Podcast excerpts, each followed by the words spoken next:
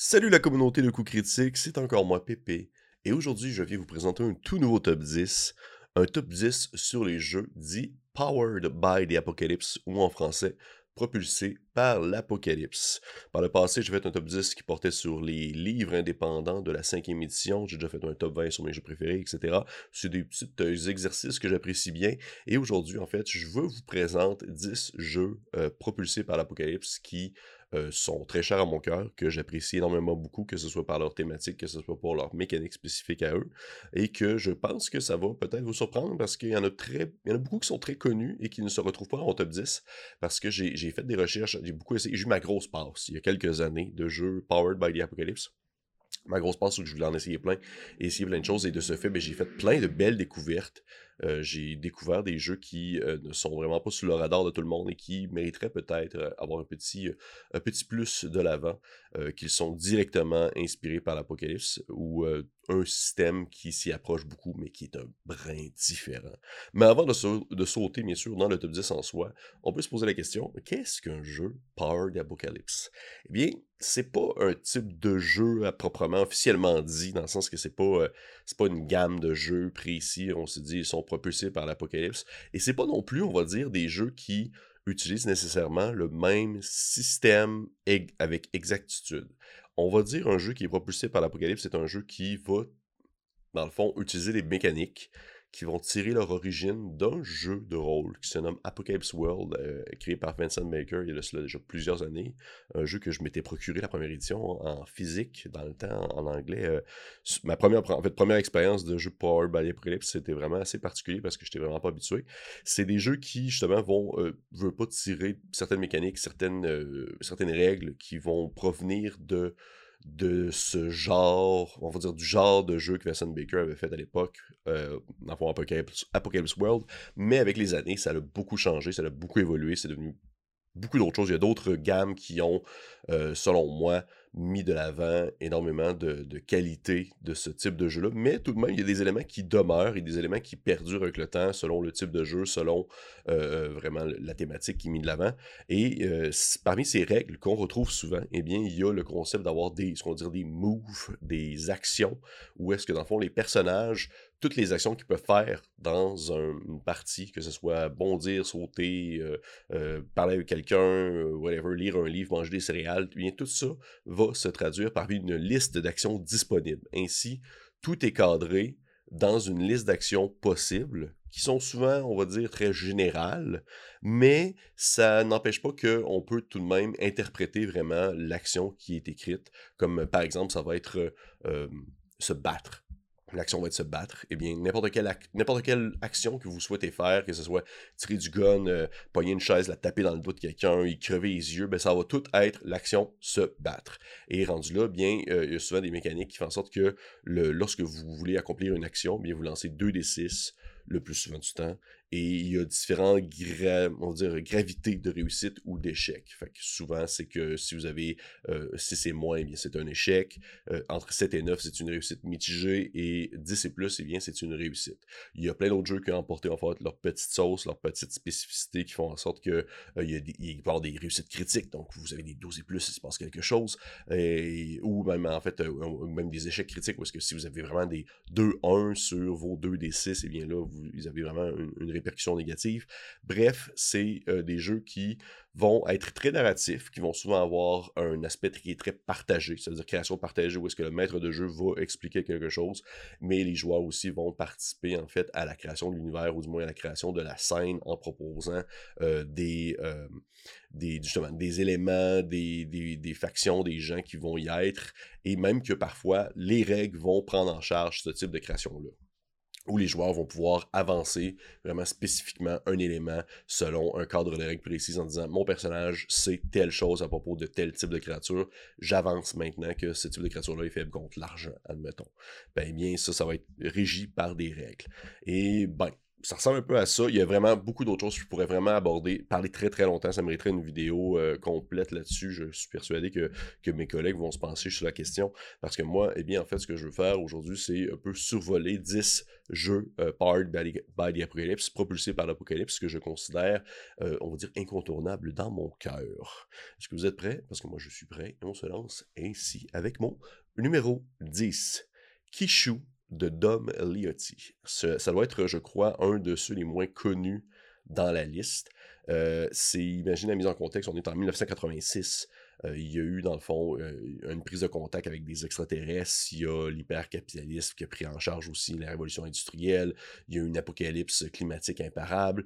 Et bref, aujourd'hui, on, vit dans des espèces de monde un peu euh, isolé, un peu apocalyptique, mais en même temps un brin cyberpunk avec des mers radioactives, des, des espèces de frontières d'asphalte, des grandes rues qu'on appelle des ultra-way qui relient, dans le fond, les en forme de pont, différents secteurs. Et euh, dans le fond, vous, ce que vous jouez là-dedans, vous euh, êtes des euh, vous êtes des bikers, vous êtes des jeunes bikers qui naviguent sur, la, sur les ultraway. vous évitez la police, vous réussissez dans le fond à des tempêtes électromagnétiques mutants, qui, qui, peuvent vous muter, et bien sûr d'autres gangs. Et vous avez une mission en tête, c'est d'aller livrer un artefact euh, dans le fond, l'artefact extraterrestre, du moins ça c'est comme l'espèce de prémisse du livre de base, c'est un jeu powered by, the Apocalypse, ainsi vous avez euh, des rôles, dans le fond, parce que souvent ces jeux-là ont des types de personnalités que vous allez dans le fond intégrer, que vous allez interpréter. Souvent les jeux euh, propulsés par l'Apocalypse, vous avez ce qu'on appelle un playbook, qui représente en fait votre classe en quelque sorte, et les spécificités, de votre classe, vos actions qui vont être personnelles, les actions que tout le monde aussi peut faire, et ben ce jeu-là, dans, dans Déloge pas, vous avez dans le fond, vous avez dans le fond différentes classes que vous jouez. Un temps soit peu, vous êtes familier avec les éléments que je viens de mentionner, c'est possible que vous faisiez des références à euh, Akira, par exemple, le, fameux manga ou si le film adapté en dessin, justement en animé. Eh bien oui, c'est euh, Kishu est directement inspiré de ça. C'est dans le sens que vous incarnez des jeunes qui vont rouler en moto et qui vont dans le fond commettre des méfaits. Euh, vous avez des actions qui sont spécifiques à votre classe vous avez dans le fond des, euh, des, actions qui vont être spécifiques aussi à votre, à votre moto parce que vous allez pouvoir dans le fond euh, utiliser euh, différentes parties de différentes motos, différents motorisés pour pouvoir construire en quelque sorte votre véhicule à vous. vous pouvez dans le fond imaginez comme le classique, c'est-à-dire toutes les actions qui sont, proposées, ça va de, faire dans le fond, faire exploser des affaires, faire des stunts en moto, faire des backflips, bref, faire des, des cascades et bien sûr pousser euh, vos limites jusqu'à un point où est-ce que votre but c'est de gagner de la notoriété au risque de mourir, bien sûr. Et euh, c'est un jeu que j'apprécie aussi beaucoup par, un, sa thématique, énormément. J'adore cette thématique, je trouve que c'est vraiment super bien rendu, mais aussi c'est vraiment, vraiment beau. C'est une espèce de, livre en duotone rouge et blanc. C'est vraiment un super beau produit avec le grand titre euh, écrit dessus Kishu, avec euh, des espèces de petits symboles de personnes qui se déplacent en moto. Je, vous conseille fortement de jeter un coup d'œil, ça peut vous intéresser si la thématique vient vous chercher. Je sais qu'il y a plusieurs jeux qui abordent le concept du euh, cyberpunk euh, dans le, Powered by the Apocalypse, sauf que je, crois qu'il n'y en a pas présentement dans mon top 10, bien qu'il y en a que j'apprécie beaucoup de Veil, de Sprawl. C'en est deux que je peux mentionner vite fait, mais euh, je trouve que Kishu avait une saveur qui était quand même bien élevée et c'est pourquoi il mérite sa place dans mon top 10. Numéro 9, euh, Rust Rifle de Dundast West Game. Rust Rifle est un jeu de rôle sur table qui se déroule dans les tranchées canadiennes de la Première Guerre mondiale. Pour ceux qui ne le savent pas, de 1914 à 1918, le Canada a joué un rôle majeur en aidant l'Empire britannique à gagner plusieurs guerres féroces euh, durant la, Première Grande Guerre, comme on l'appelle. Et euh, a priori, je vous avouerais que j'aurais été un peu mitigé ou peut-être même réticent à essayer ce jeu-là euh, ou à y donner beaucoup plus d'intérêt parce que j'avais peur que ce soit surtout une espèce d'objet, pas de propagande, mais une espèce d'objet pro-guerre qui aurait voulu mettre de l'avant justement euh, euh, un, on va dire un regard très, très lisse de tout ce que ça peut représenter, eh bien, il n'en est rien. Et c'est pourquoi est-ce que ça, le jeu se ramasse dans mon top 10. C'est pourquoi c'est mon numéro 9. Parce que le jeu est énormément basé sur la narration émotionnelle et personnelle dans un cadre historique horrible. C'est un Ross Rifle, c'est un outil pédagogique qui est destiné à immerger les joueurs dans le monde de la Grande Guerre et faire vivre l'expérience du corps expéditionnaire canadien dans, euh, le fond, dans le contexte de cette guerre-là. Et c'est, je crois que c'est aussi pour ça que j'apprécie beaucoup ce jeu-là, parce qu'il y a un aspect éducationnel qui est super intéressant, parce qu'il regorge de faits, de propos, euh, de, d'humanité aussi, beaucoup, qui vont, dans le fond, aborder différents sujets de manière très sensible, de manière très ouverte et qui n'ont pas être euh, dichotomiques avec du blanc-noir. Ils vont apporter une très belle nuance et euh, tout en, justement, en expliquant des faits, de la réalité de l'histoire au travers, dans le fond, du jeu, parce que les gens vont incarner pas des personnages. Là, il y a un concept, vous avez des classes et tout ça, et bien sûr des, actions que vous pouvez faire, des, des rôles particuliers. Mais euh, c'est vraiment, je trouve que c'est un très bel exemple de euh, à quel point est-ce que le jeu de rôle peut apporter autre chose que un point de vue ludique, il apporte aussi un point de vue éducationnel. Ainsi, pour, c'est pour ça que Ross Rifle est mon numéro 9 dans mon top 10. numéro 8, Bedlam Hall, le Monkey Fun Studio.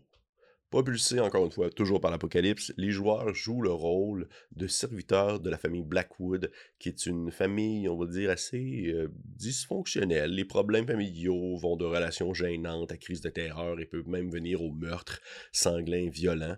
Et euh, bien, en fait, vous êtes euh, ces espèces de, de on va dire, de souffre-douleur qui doivent servir ces gens-là dans leur jour le jour. Vous n'êtes pas, dans le fond, la, vous n'êtes pas, dans le fond, le, sang bleu de la famille, vous êtes plutôt ces fameux serviteurs. Faites un espèce de mélange entre Downton Abbey et la famille Adams. Ça donne à peu près ça. Où est-ce que vous, en fait, vous êtes les serviteurs dans Downton Abbey, mais vous devez servir une famille qui est ô combien dangereuse, dysfonctionnelle, qui a des squelettes caché dans un placard partout et qui euh, attend juste une chose, c'est de euh, égorger son voisin. Et un temps soit peu, vous, en tant que serviteur, vous allez être témoin de différents événements dans la maison. Et bien, il y a de fortes chances que votre vie même soit en danger parce que vous allez être justement euh, vous allez devoir être euh, menacé ou peut-être même mis au silence pour ne pas dévoiler ce qui se déroule derrière les murs de euh, le Bedlam Hall au sein de la famille Blackwood.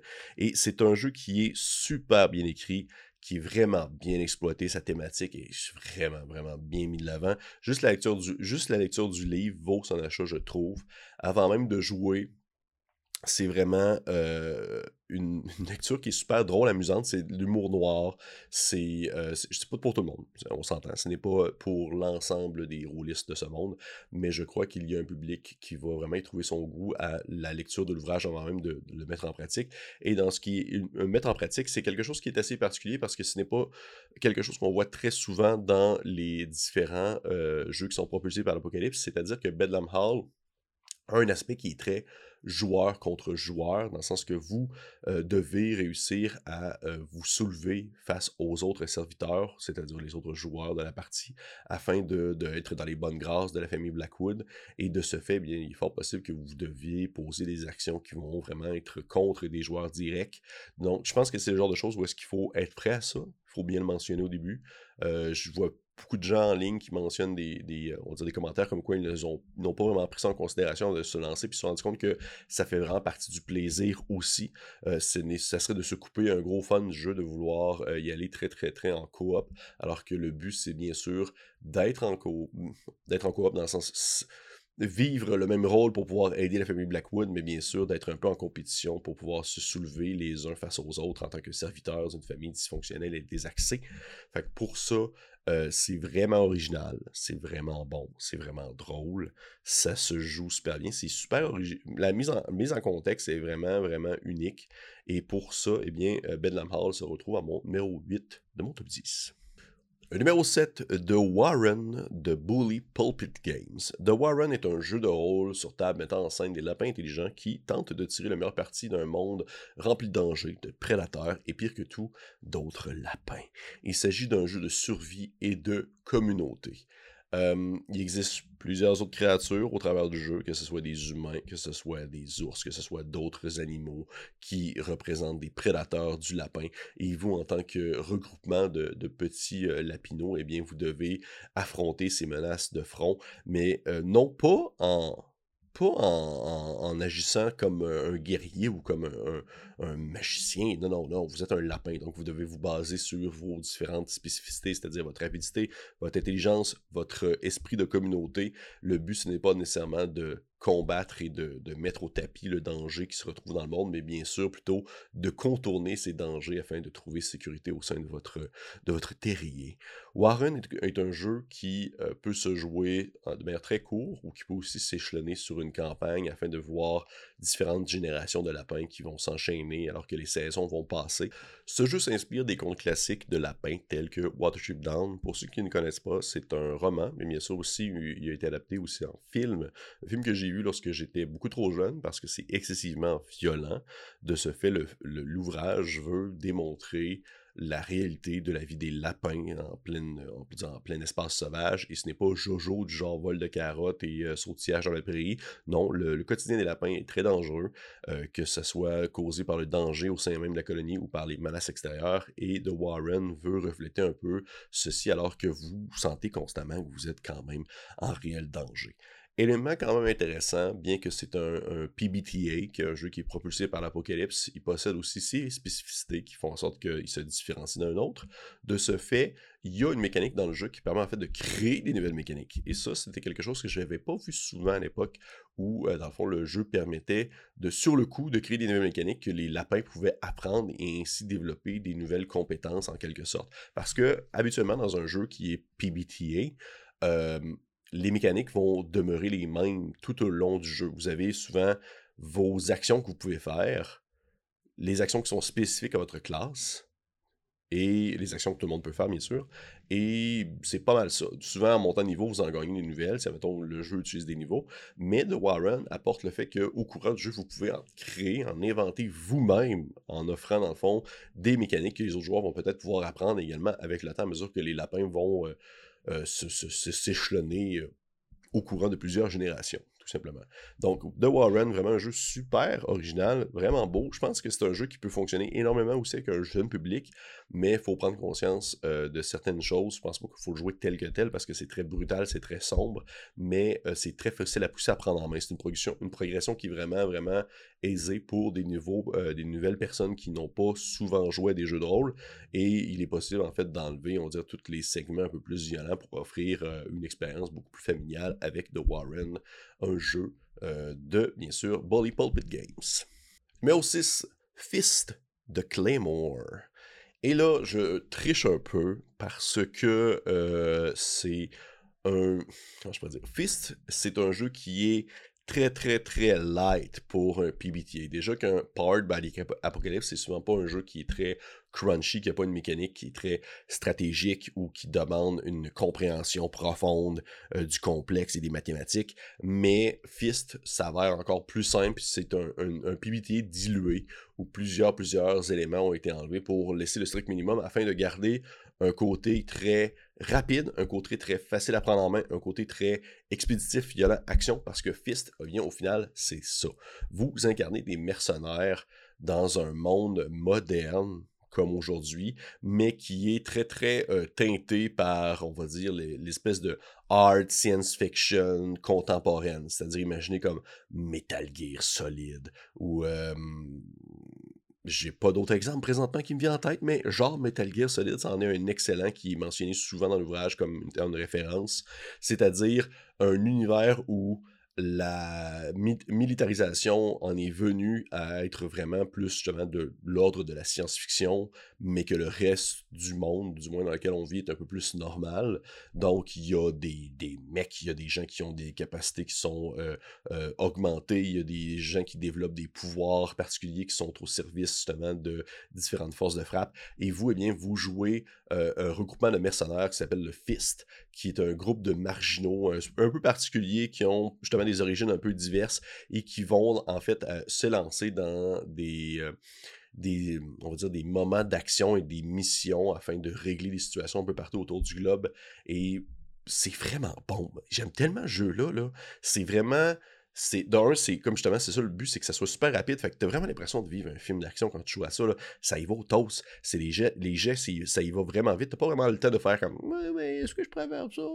Non, non, tu le fais, tu le fais. Puis si ça marche, ça marche, ça marche pas, ça marche pas. Si ton personnage meurt, c'est pas grave, tu t'en fais un autre, ça se fait vraiment, vraiment rapidement.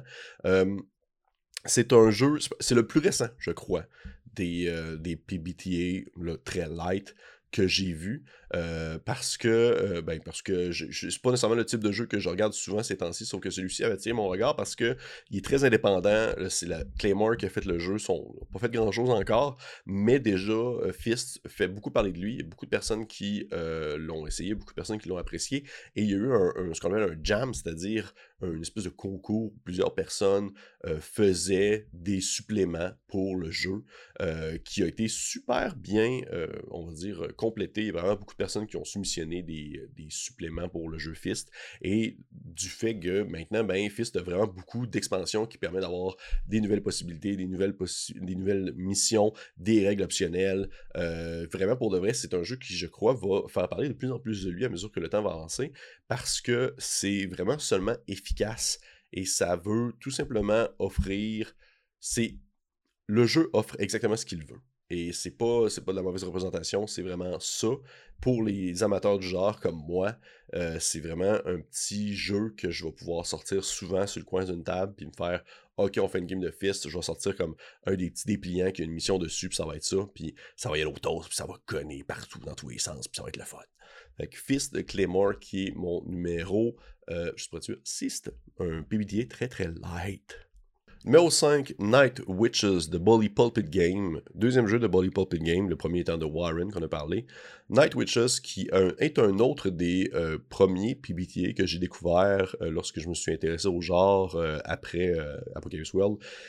C'est un jeu qui reprend un segment de l'histoire peu connu, en fait, du, du monde des aviateurs soviétiques durant la Seconde Guerre mondiale son... Oh mon dieu, excusez-moi, j'ai comme eu un... On va recommencer. Voilà, 5, 4, 3, 2, 1. Numéro 5, Night Witches de Bolly Pulpit Game. Euh, Night Witches est un autre jeu. Ok, je recommence. 5, 4, 3, 2, 1. Numéro 5, Night Witches de Bolly Pulpit Game. Bolly Pulpit Game que j'ai déjà présenté en fait de Warren, plus précédemment, donc le deuxième jeu de cette compagnie. Night Witches reprend l'histoire véridique de 200 euh, femmes et jeunes filles qui, durant 1100 nuits consécutives, ont été des pilotes de chasse et ont soutenu en fait des aviatrices soviétiques durant la Seconde Guerre mondiale en bombardant et en attaquant des avions de chasse de l'Allemagne nazie. Elles étaient appelées par les euh, Allemands des Natch Exen, c'est-à-dire des sorcières de la nuit, donc des Night Witches. Et Night Witches est un jeu de rôle sur table qui, qui se consacre à l'histoire de ces femmes en guerre. Vous êtes des membres euh, du 588e régiment de bombardiers de nuit et vous répondez à l'appel de votre patrie aux heures les plus sombres. Votre but, c'est de faire tomber les fascistes, de surmonter la discrimination au sein même de l'armée soviétique et du sabotage pur et simple de vos camarades sexistes qui vont tenter en fait de faire euh, débouler votre réputation au sein de l'armée parce que comme dans la véritable histoire, ces femmes-là donnaient absolument tout ce qu'elles pouvaient et euh, du point de vue même de l'armée russe, beaucoup ne les prenaient pas au sérieux. Et c'est pourquoi, en fait, que je trouve que, de un, c'est un, jeu, encore une fois, qui aborde d'un point de vue éducationnel super intéressant, mais aussi de deux, euh, c'est super rafraîchissant à jouer. Vous incarnez ainsi les Night Witches, alors que le rôle du maître de jeu va s'alterner, euh, en fait, au courant de la partie. Vous pouvez seulement jouer une petite session rapido presto, mais c'est possible aussi également de s'élancer dans une grande campagne du régiment qui va, va perdurer durant toute la Seconde Guerre mondiale. Dans tous les cas, vous allez raconter l'histoire épique et d'héroïsme et de sacrifice qui rendra hommage aux femmes qui l'ont fait pour de vrai. Et ça, je trouve ça fou dans la tête. J'apprécie beaucoup, beaucoup, beaucoup ce type de jeu qui va créer en fait des. qui va faire en fait alterner des séquences précises qui vont demander des. Euh, on va dire des qui vont demander des actions spécifiques aux joueurs. Parce que, dans le fond, Night Witches va se diviser en deux segments dans une partie.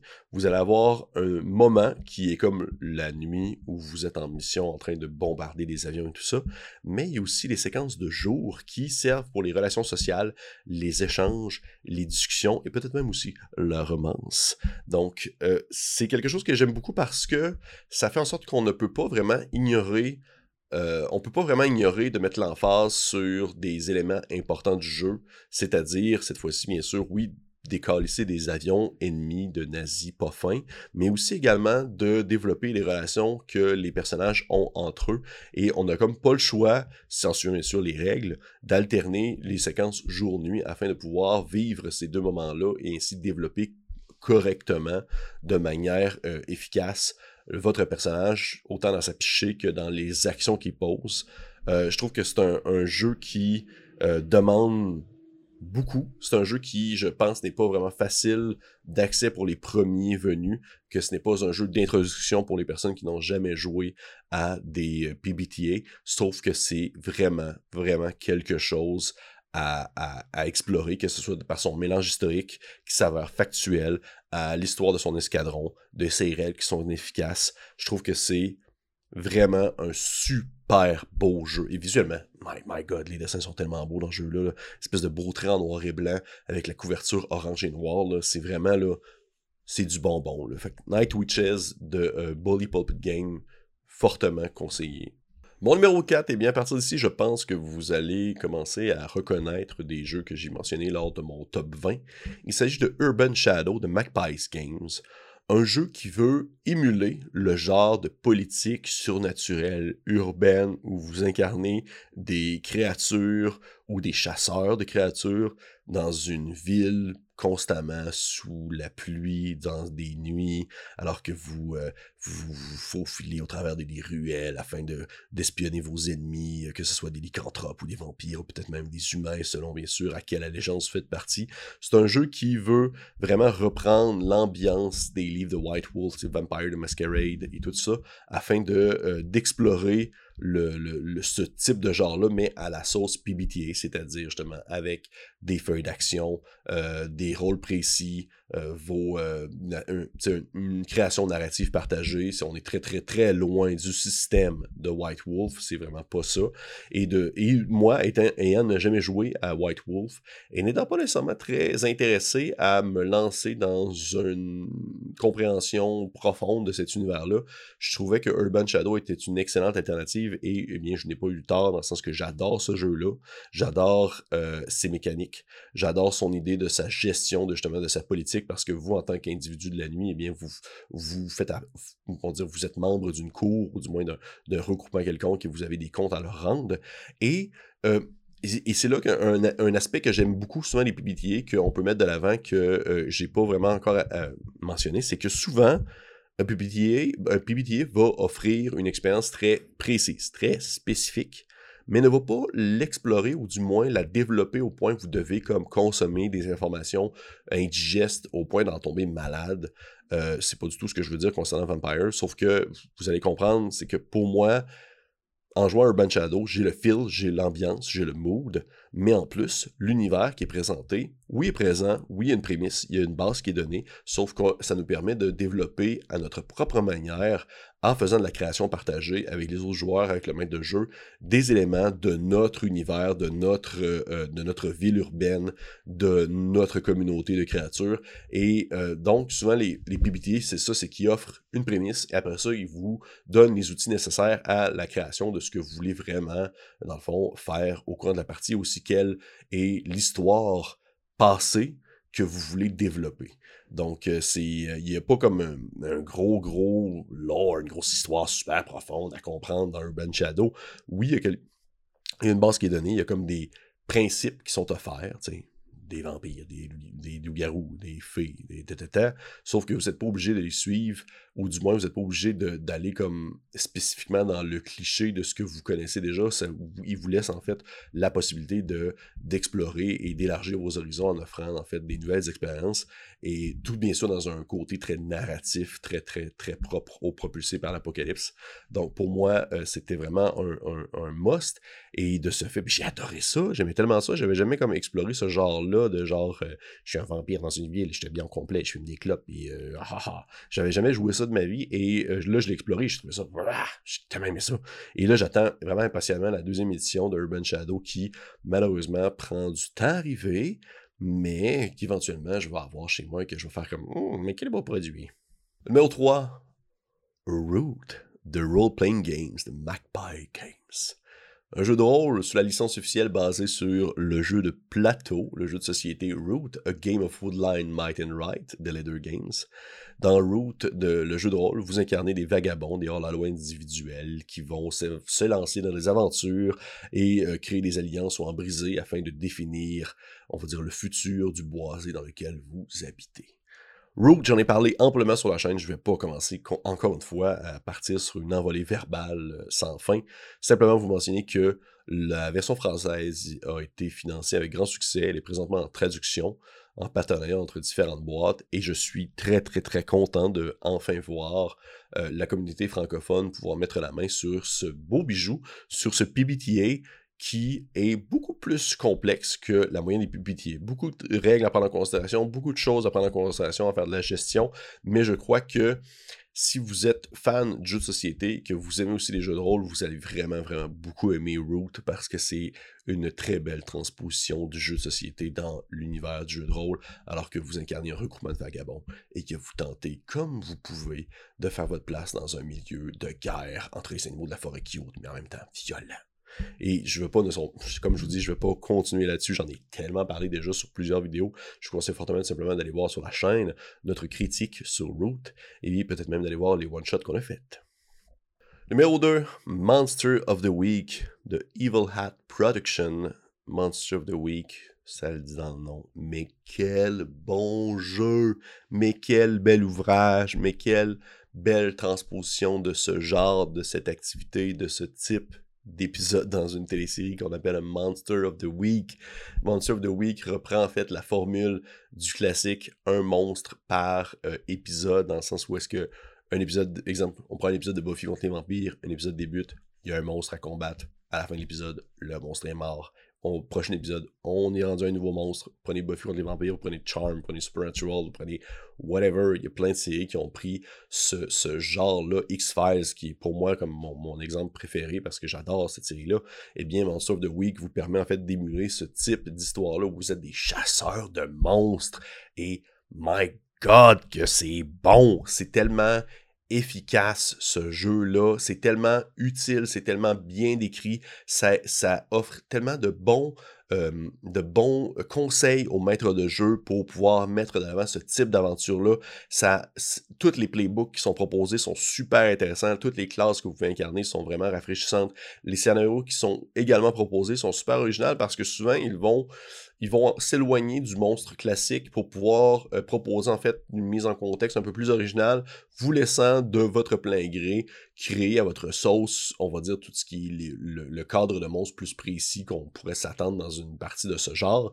Et pour vrai, un temps soit peu vous êtes intéressé au PBTA, je pense que c'est le premier et le meilleur jeu que vous pouvez prendre et acheter parce que ça l'explique super bien la mécanique entourant autour de ce concept-là des jeux qui sont narratifs partagés, qui, qui vont, euh, dans le fond, s'expliquer par des actions, par des moves, par des conseils, aussi également pour le maître de jeu. Parce que, chose que j'ai pas vraiment mentionné encore, les PBTA sont, euh, je trouve, plus difficile à animer pour les maîtres de jeu que à jouer pour les joueurs.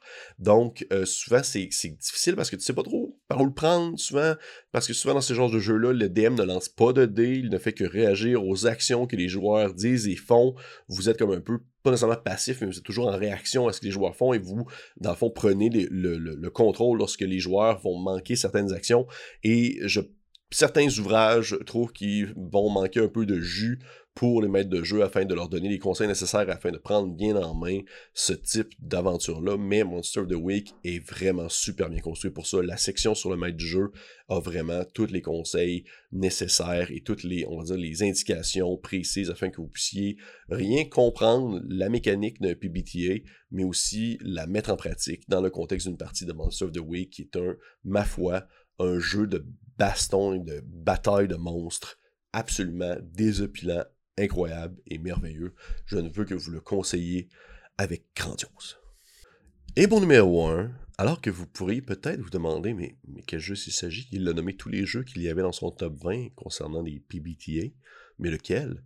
Est-ce que j'en ai oublié? Est-ce qu'il s'agit de Dungeon World, la version comme médiévale de Donjon Dragon Est-ce qu'il s'agit Apocalypse World, le premier de ce nom? Eh bien non, il s'agit d'un autre très récent que j'ai découvert, dont je suis follement tombé amoureux parce que, mon Dieu, pour tellement de raisons, je vais vous le, que je fais juste comme vous teaser un peu, mais je vais vous dire comment il s'appelle. Ça se nomme The Between, créé par The Gauntlet.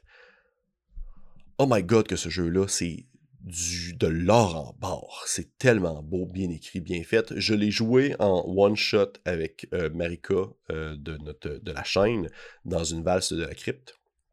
Et c'est là que j'ai comme découvert le jeu et que j'ai commencé à l'explorer, que j'ai rejoué et que j'ai vu un peu ses possibilités. Et c'est la... Tout dans ce jeu-là est une pépite en or massif. The Between, c'est un jeu de rôle qui m'ancêtre un groupe de mystérieux chasseurs de monstres dans une Londres à l'époque victorienne. Alors que Monster of the Week est très généraliste, très généralisé plutôt, où est-ce que vous pouvez un peu faire ce que vous voulez à l'époque que vous voulez, le classique chasseur de monstres, The Between veut tout de même on va dire, placer un cadre précis, l'époque victorienne. Vous résidez, vous, en tant que chasseur, à l'intérieur d'un endroit qui se nomme Arcrave House. Et votre, votre travail consiste à enquêter, neutraliser les menaces monstrueuses qui terrorisent la ville, des menaces que Scotland Yard ne veut ou ne peut pas gérer eux-mêmes.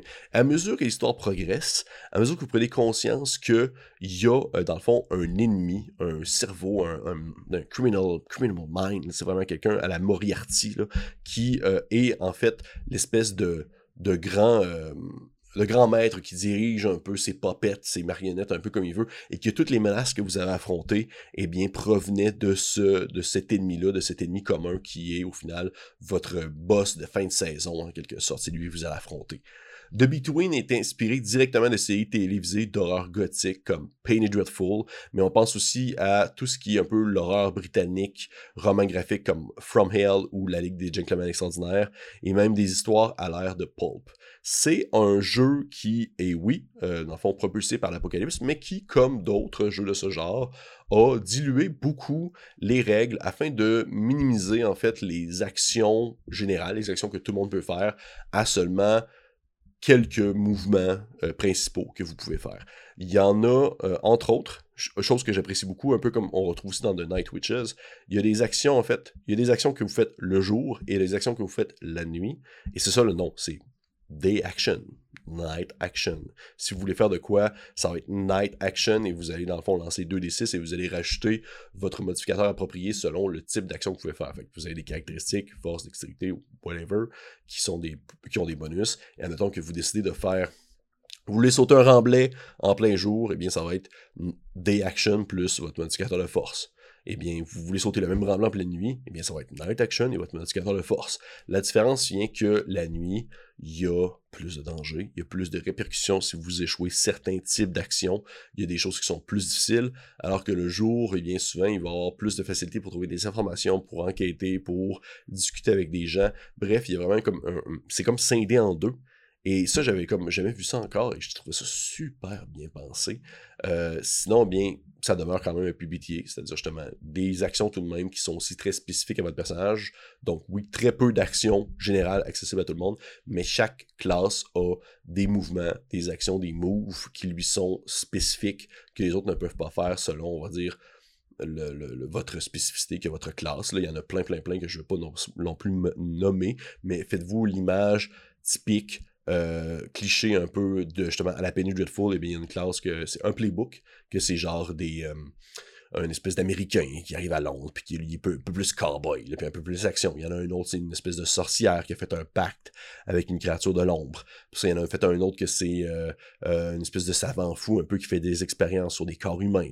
Fait que, vous voyez, je viens de nommer comme trois typiques personnages qu'on retrouve dans Penny Dreadful, mais c'est un peu ça de Between. Et un, un aspect du jeu que j'apprécie énormément beaucoup, peut-être un temps soit peu, si vous avez écouté des one-shots que j'ai animés pour la chaîne, je suis quand même, je crois, très cinématographique dans mon approche. Souvent, je vais décrire des scènes, je vais décrire à la manière d'une caméra euh, présente, mais qui est comme un peu euh, omnipotente, qui est un peu à la manière de Dieu, qui va pouvoir se promener puis voir dans des zones ou même peut-être des segments que les gens ne verront pas normalement. Et bien dans le jeu, il y a une mécanique pour ça, une game structure, une structure de jeu qui est basée là-dessus, qui s'appelle The Unseen. C'est une scène qui parfois on va décrire à certains moments du jeu, qui va dans le fond euh, montrer un peu à quoi ressemble Londres pendant ce temps. Pendant que les, joueurs font des actions précises, vont mener des enquêtes, tout ça, il va y avoir ce qu'on appelle des unseen. Et là, on va voir un peu qu'est-ce qui se passe à Londres. Qu'est-ce que les joueurs, dans le fond, ne voient pas vraiment se passer pendant qu'eux, ils font des affaires. Et, à ce moment-là, il peut y avoir, dans le fond, des, des, des nouveaux élans sur des nouvelles enquêtes, alors ce qu'on va apercevoir, par exemple, euh, je vais donner un exemple comme ça, les joueurs sont partis, là, mettons, qu'ils sont allés faire faire, puis là, sont, sont partis comme à la recherche d'un tueur en série quelconque, genre Jack quelque chose, l'inventeur, je pense, je fais des plaques, mais ils sont partis à sa recherche, et là, même si les joueurs sont pas là, ils sont quand même présents lors de la unseen en tant que personnage, en fait, en tant que joueur et non en tant que personnage, et moi, en tant que DM, je vais dire, donc pendant que vous êtes partis, on peut apercevoir la caméra qui se déplace, qui rentre dans une petite ruelle à gauche et on voit un homme qui est en train de, flatter frénétiquement une petite statuette qui représente un, dieu, une espèce de dieu poulpe. Et euh, il vous regarde s'éloigner alors qu'il frotte cette statuette, puis il n'arrête pas de murmurer ah, Ça va être notre tour bientôt, ça va être notre tour bientôt. Ça, c'est comme, ça fait comme partie de la structure du jeu où les joueurs, après ça, ben, ils sont tout le temps lancés sur des nouvelles traces puis des, nouvelles, des nouveaux indices parce qu'ils peuvent aussi participer au One Scene en, en, fait, en proposant des, des, des, situations ou même des, des, événements qui vont survenir alors qu'ils sont en train de faire autre chose dans, dans la ville. Et c'est vraiment, vraiment une mécanique de pacing ou plutôt de, on va dire, de mécanique pour faire avancer euh, les trames et pour aussi mettre de l'avant des nouvelles menaces, des nouvelles possibilités, parce qu'au final, eh bien, les unseen vont finir par rentrer dans le jeu ou en quelque sorte et venir influencer la partie d'une certaine manière. Euh, il y a plein d'autres petits éléments qui viennent rentrer en considération là-dessus, mais je voulais pas comme m'élancer non plus euh, sur le long terme sur The Between. Je pense que ça mériterait, elle mériterait en fait, le jeu mériterait une vidéo à lui seul parce que pour vrai, c'est tellement bon. Et encore une fois, c'est vraiment bien écrit, c'est vraiment, vraiment super bien décortiqué, c'est vraiment beau. Et une chose que j'ai énormément appréciée dans la manière que ce jeu fonctionne, c'est l'écriture de ces scénarios. Pour, écrire des scénarios de même, là, je pense que pour là, je vais commencer à me baser là-dessus parce que c'est souvent ces deux pages, il va être marqué en fait c'est quoi la menace, c'est quoi, tout est comme super bien découpé, c'est quoi les, les, les, pas les émotions mais plutôt les sens, quels sens sont stimulés lors de l'événement. Ok, c'est quoi les indices qu'ils peuvent trouver, puis là t'as la liste d'indices, tac tac tac tac tac, ok, qu'est-ce que ces indices-là sont reliés à quoi dans la trame précise, qu'est-ce qui, qu'est-ce que le fait qu'ils vont trouver cet indice-là, ça va apporter quoi au final, au bout de l'histoire, et euh, c'est quoi aussi, comment est-ce qu'on peut vaincre l'ennemi, c'est quoi les NPC qui sont présents, mais tout ça c'est comme c'est en bullet point. Là. C'est pas comme des longs textes interminables foot à 6000, comme des paragraphes et des paragraphes, même si j'ai rien contre ça. Mais des fois, t'as juste le goût de comme comprendre les aléas d'un scénario sans nécessairement avoir besoin de l'impression de lire que tu es en train de lire un roman de Proust. Et, de, et pour ça, eh bien, de, euh, de Between a vraiment une écriture super concise, super efficace. Et c'est mon PBTA préféré, du moins présentement, je, suis en amour fou par-dessus la tête de ce jeu-là de Gauntlet. On fait un, travail de, feu et bien sûr, je vous conseille fortement d'aller voir dans la description de la vidéo si vous voulez vous lancer dans ce type d'aventure-là. Pour moi, c'est ce n'est que le début de ma grande ma grande histoire d'amour avec The Between et ça conclut par le fait même mon top 10 de mes jeux propulsés par l'apocalypse préféré. Ça en fait beaucoup. Euh, ça fait une longue vidéo, je suis désolé. Marquez-moi en commentaire si jamais vous en avez vous aussi que je n'ai pas abordé, si vous avez euh, certaines spécificités, s'il y a des jeux là-dedans que vous faites genre Hey, ça je trouvais que c'était de l'hostie de puis tu t'es trompé. Vous pouvez le mettre en commentaire, je ne vais pas le prendre mal. Je vais peut-être pleurer un petit peu. Mais sinon, euh, je serais vraiment curieux d'apprendre, de savoir votre top 10 préféré. Et sur ce, mesdames et messieurs, on se dit À la prochaine!